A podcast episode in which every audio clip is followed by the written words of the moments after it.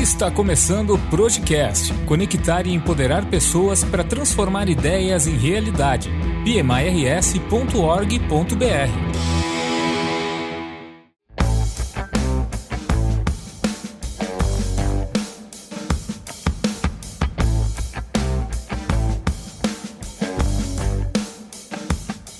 PMI é uma referência global quando o assunto é gerenciamento de projetos. Hoje vamos falar sobre as relações de trabalho no pós-pandemia. Eu, Luiz Daniel, juntamente com André Streppel, vamos conversar sobre o atual momento do mercado de trabalho. André Streppel é CEO da WK Job Hub, empresa especializada na contratação de profissionais de tecnologia da informação, que atua nove anos no mercado nacional e internacional. Antes disso, atuou por seis anos em consultorias de TI. André é formado em comunicação e possui MBA em gestão empresarial pela Unicinos e em gestão, inovação e liderança 4.0 pela PUC RS. Entre 2015 e 2019, foi diretor de desenvolvimento humano no CEPROGS. Esteve presente em congressos como Gartner, Orlando, Estados Unidos, Oracle Open World, São Paulo, entre outros. Também esteve presente na imersão ao Vale do Silício, em 2019 é pai da Lara e da Martina, adora velejar e recentemente retornou de um período sabático. André, seja bem-vindo ao Projecast, o podcast do PMI RS. Olá, Daniel. Muito obrigado pelo convite. Quero agradecer também a todo o pessoal do PMI Rio Grande do Sul e dizer que é um prazer estar aqui conversando com todos vocês do Projecast. Muito bom, obrigado. Nós que agradecemos a tua presença, André.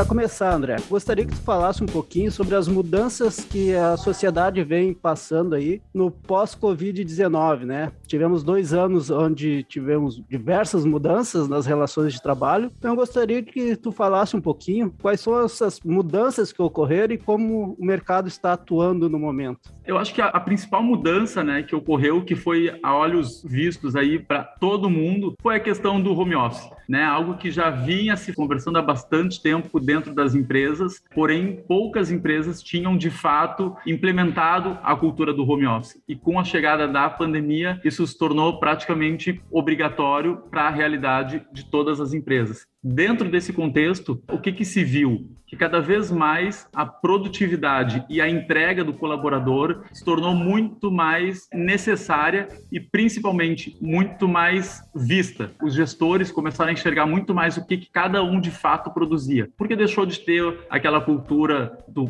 bom dia, do boa tarde, do boa noite, aquela conversa informal do cafezinho, se perdeu um pouco aquela realidade de enxergar o horário que a pessoa chegava na empresa, o horário que a pessoa saía se deixou de enxergar aquele momento onde a pessoa estava, enfim, navegando na internet ou trocando mensagens no celular e passou a se olhar muito mais para a entrega e a produtividade de cada um dos colaboradores. Então, isso foi essencial para todas as empresas e principalmente para os projetos. E aí eu acho que a gente entra também numa questão cultural das empresas, que cada vez mais as empresas elas estão se adaptando para trabalhar no modelo de projeto por entrega, valorizando muito mais aquele profissional que tem de fato entregas dentro dos prazos e com a qualidade que a empresa precisa, do que aquele relacionamento interpessoal que o trabalho presencial proporciona muito mais fortemente. Então acho que nesse contexto de trabalhar por projeto, a gente entra aí numa consequência natural, que é o impacto nas formas de contratação e no modelo de trabalho. E quais seriam essas formas de contratação hoje em dia? Eu vi que recentemente nós tivemos algumas mudanças na legislação trabalhista. Explica para nós então, André, quais seriam essas mudanças e quais são as formas existentes hoje? Hoje, dentro da nossa realidade aqui de, puxando um pouco para o lado do, do, Brasil, né, a realidade brasileira, é, se tem basicamente três formas de contratação que as empresas mais mais utilizam.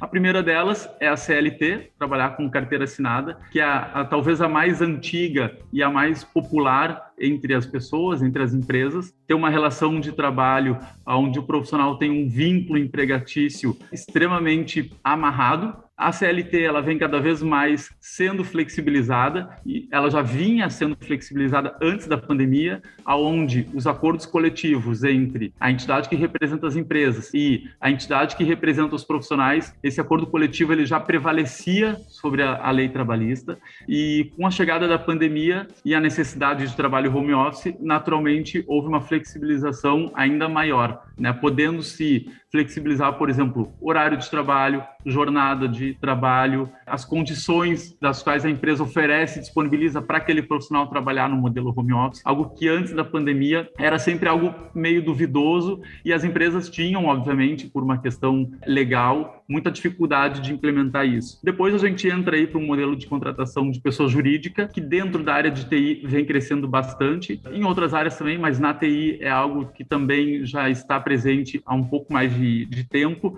mas com a pandemia isso se potencializou muito mais. Por quê? As pessoas, no, momento em que estão trabalhando de casa, não necessariamente precisa ter um e-mail da empresa. A pessoa não tem uma rotina de estar presente dentro da empresa. Isso naturalmente já desconfigura um pouco mais o vínculo trabalhista.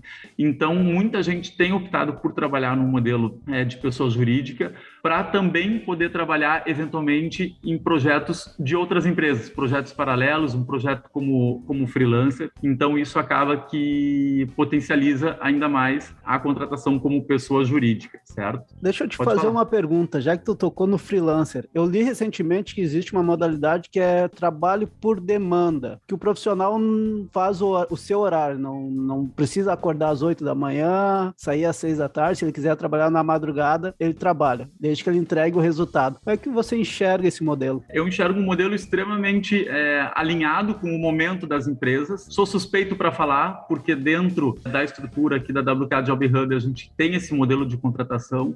As empresas elas não estão necessariamente preocupadas em se o profissional ele vai estar trabalhando das 8 da manhã às 6 horas da tarde. A empresa está muito mais preocupada com a entrega que aquele profissional vai ter.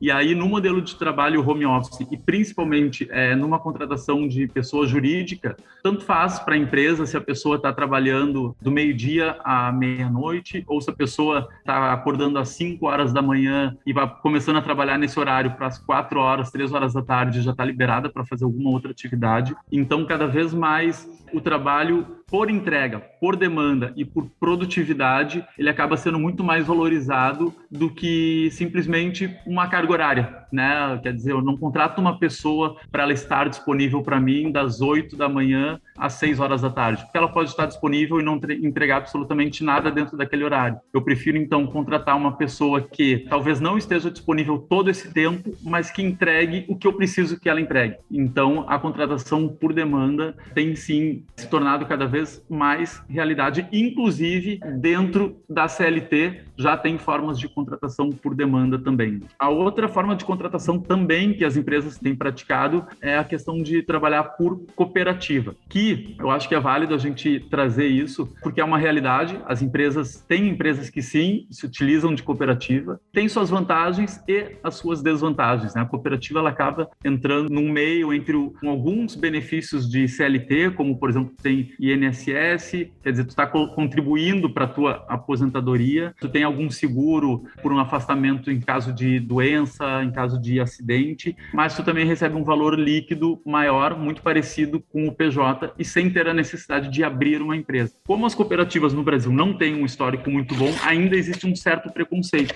mas tem muita empresa de tecnologia que trabalha com contratação via cooperativa. Mas, para complementar aqui, Daniel, eu acho que é importante a gente falar também sobre a questão do trabalho presencial, é, o home office e o trabalho híbrido, né? Eu acho que o grande desafio, tanto para as empresas como para os profissionais dentro dessa realidade, é entender aonde que tu se encaixa melhor. Quer dizer, eu sou um profissional que eu consigo ter um, ter um modelo de trabalho remoto e eu consigo ter a minha disciplina e a minha organização e o meu contexto dentro da minha casa é um contexto que favorece o trabalho remoto, ou eu tenho um perfil que eu preciso me deslocar estar dentro da empresa para conseguir produzir mais e entregar os resultados que a empresa é, precisa. Tem um desafio aí tanto do lado dos profissionais como para o lado das empresas de entender a sua cultura E aí eu acho que é uma tecla bem importante a gente falar também. Se a empresa tem a cultura de trabalho remoto, se a empresa tem uma cultura de trabalho presencial ou cultura de trabalho híbrido,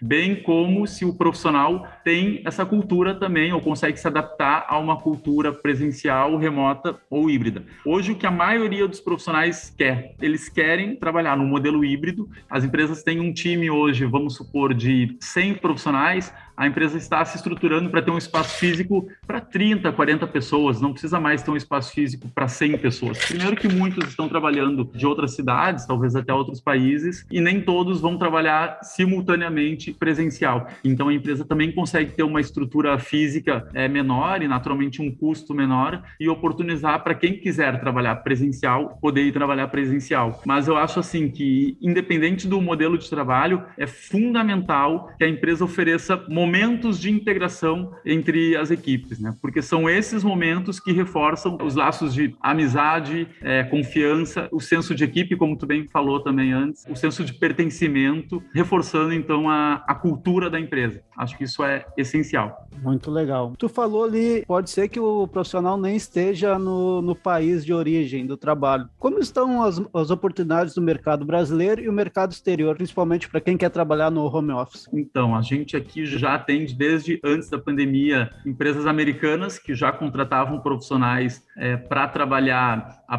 partir aqui do Brasil, da sua casa, né, prestando serviço para a empresa nos Estados Unidos. E a gente também atende empresas na Europa que antes da pandemia tinham a necessidade que o profissional fosse presencialmente trabalhar lá. E aí tinha um impeditivo que o profissional ele precisava ou ter um passaporte europeu, né, ter uma descendência alemã, italiana, enfim, ou de qualquer outro país europeu, ou algum visto de trabalho. E com a pandemia, o que, que a gente tem observado? Que todas essas empresas de fora do Brasil, elas estão sim vindo para o Brasil, buscando os profissionais de tecnologia, principalmente de tecnologia, para trabalhar num modelo remoto, o que facilitou muito. Ou seja, o profissional hoje, para trabalhar para uma empresa na Europa, ele não precisa estar na Europa, né? não precisa estar morando na Europa, ele não precisa ter visto, ele não precisa ter absolutamente nada. Ele pode trabalhar aqui da sua casa, o que para esses profissionais, obviamente, é uma vantagem grande, porque tu gastar em real e tu ganhar em euro ou em dólar, só a conversão da moeda já é uma super vantagem. Então, a gente vê aí que no mercado de tecnologia, onde faltam sim profissionais no mundo inteiro, não é uma realidade é, só de Rio Grande do Sul ou só de Brasil ou enfim América do Sul, é no mundo inteiro faltam profissionais. Eu tive alguns anos atrás aí no Vale do Silício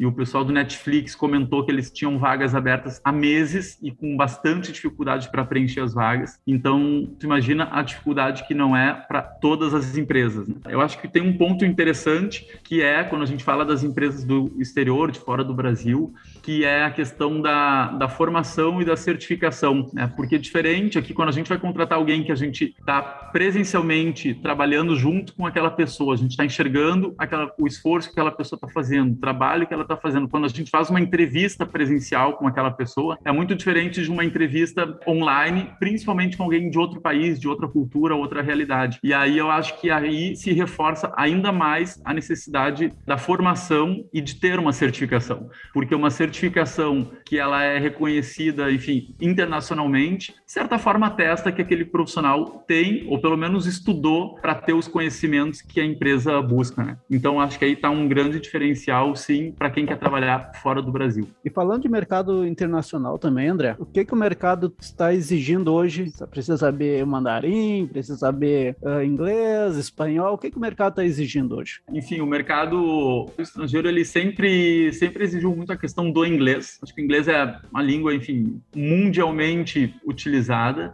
Inclusive empresas no Brasil que nem necessariamente tenham clientes fora do Brasil uh, ou que tenham uma cultura de interagir uh, na língua inglesa dentro da empresa. Tem muita empresa que está também exigindo o conhecimento do inglês porque quer em algum momento implementar uma spin-off, uma startup, algo que vai que tem potencial para ir para fora do Brasil, para interagir com empresas de fora do Brasil. E outro ponto também que eu acho bem interessante é que tendo profissionais que interajam e que falem inglês, mesmo trabalhando em empresas brasileiras, isso permite com que nós aqui, empresas brasileiras, também tenhamos a possibilidade de contratar profissionais de fora do Brasil para vir trabalhar para a gente, né? Mesmo que seja no modelo remoto. Então a questão do inglês, sem dúvida nenhuma, é a língua tamanha aí para todo mundo. André, muito interessante a nossa conversa. Infelizmente, estamos chegando no final do, do nosso bate-papo. Gostaria que você deixasse uma dica para quem está buscando uma recolocação no mercado, para quem está começando, para quem está pensando em mudar ou até mesmo buscar uma oportunidade no exterior. Qual a dica que você deixaria para o nosso ouvinte? Eu queria deixar registrado aqui, né, que independente da forma de contratação, do modelo de trabalho ou do local onde a empresa está localizada, vale lembrar que o mais importante são as relações humanas. Ter e ser um bom gestor, um bom colega de trabalho, um bom cliente, um bom fornecedor, passa muito mais pela relação entre as pessoas do que pela forma de contratação ou pelo modelo de trabalho. Então, eu acho que é importante a gente aproveitar cada oportunidade profissional para criar vínculo com as pessoas que tu vai poder contar no futuro, né? Porque